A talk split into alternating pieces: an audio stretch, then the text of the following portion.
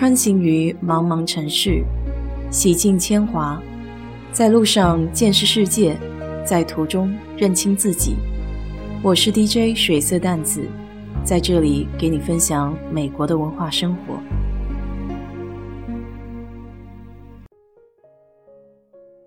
周日早上，朋友的家人要去教堂做弥撒，问我愿不愿意去。要是按我以前的性格，是不大乐意去的。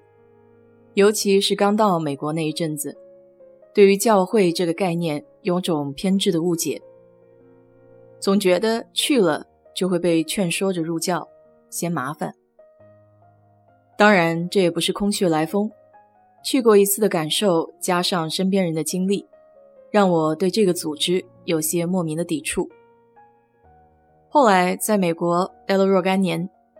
接触到的方方面面也变得多样起来，身边信教不信教的都有，很少再遇到那种非常激进劝说你入教的人，所以渐渐也会对这些内容产生兴趣。尤其是一九年去欧洲看博物馆的画展，发现有很多都是关于圣经的故事，在对文化背景一无所知的情况下。很难去欣赏画家想表达的意境，这就好比外国人都以为中国人会功夫一样，更多的是假想的状态。抱着好奇的心态，就和朋友一行去了教堂。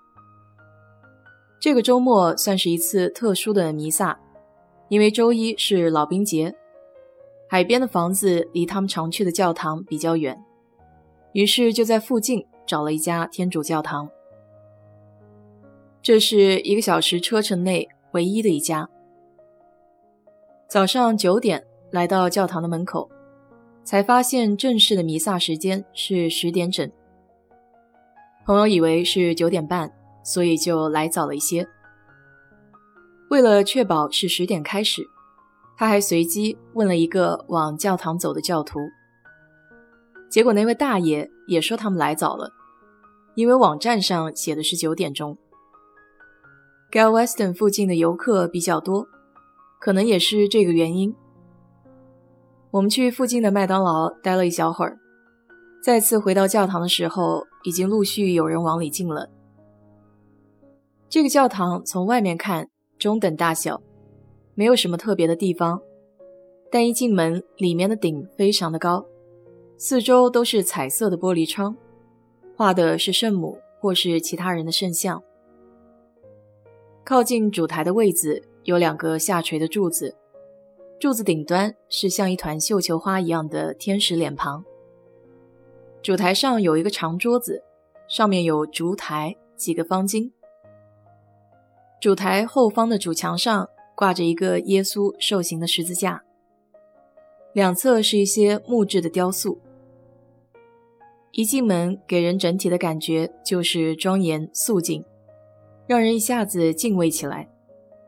无论是信不信教，这氛围营造的很有感觉。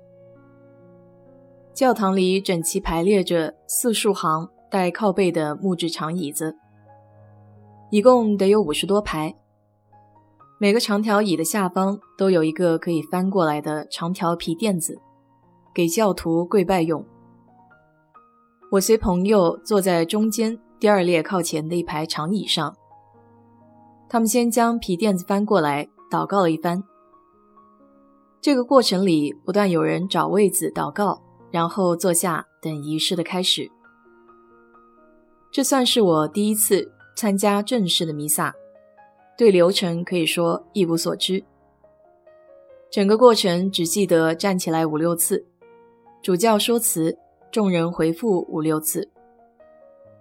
大致的意思就是感激成为主的子女。如果对流程感兴趣的，可以上网搜搜。我今天主要不是想介绍流程，我对他们的表述更加感兴趣。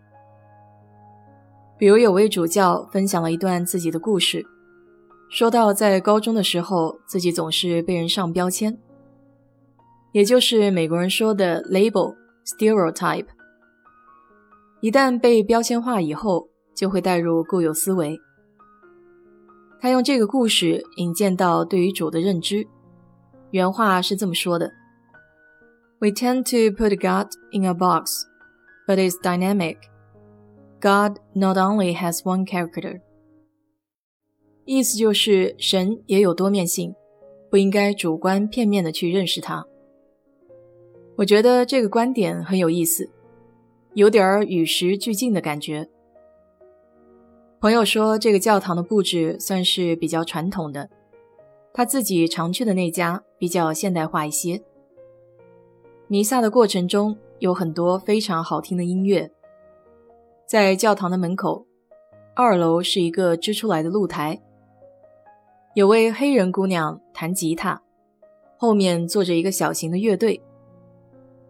这个姑娘是主唱，声音非常的清亮，就算听不懂歌词的内容，你也能听懂这非常优美的旋律。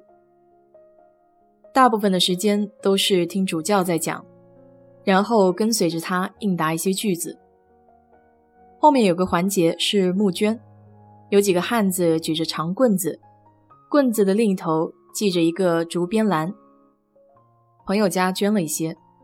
我没有看清是多少，但我估计和国内差不多，多少都是一份心意吧。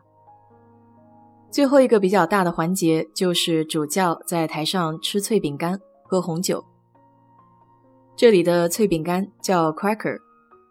朋友给我解释，饼干代表着身体，红酒代表着血液，但他没有给我解释吃了饼干代表什么。然后就是主教和另外的执事，举着带有饼干的杯子，分给所有参加弥撒的人。主教和执事站在主台的正前方，所有人井然有序地排队上前吃饼干。当然，我坐在位子上并没有动。整场活动下来，让人不自觉地有种敬畏的感觉，可能是这种仪式感，还有这么多人的感染。非常讽刺的是，正好让我想到了这两天南京发生的事情。我坐在那里，就突然想到了那件事情的主人公。如果但凡他有一些敬畏之心，还会不会做出同样的选择呢？这里倒不是指责批判，只是觉得有很多事情是超出我们现有认知的。连这个主教都说不要把神放在小盒子里。还是得开拓自己的视野、心胸。塞翁失马，焉知非福呢？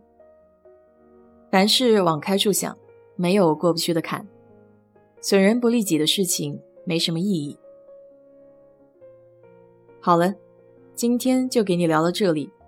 如果你对这期节目感兴趣的话，欢迎在我的评论区留言。谢谢。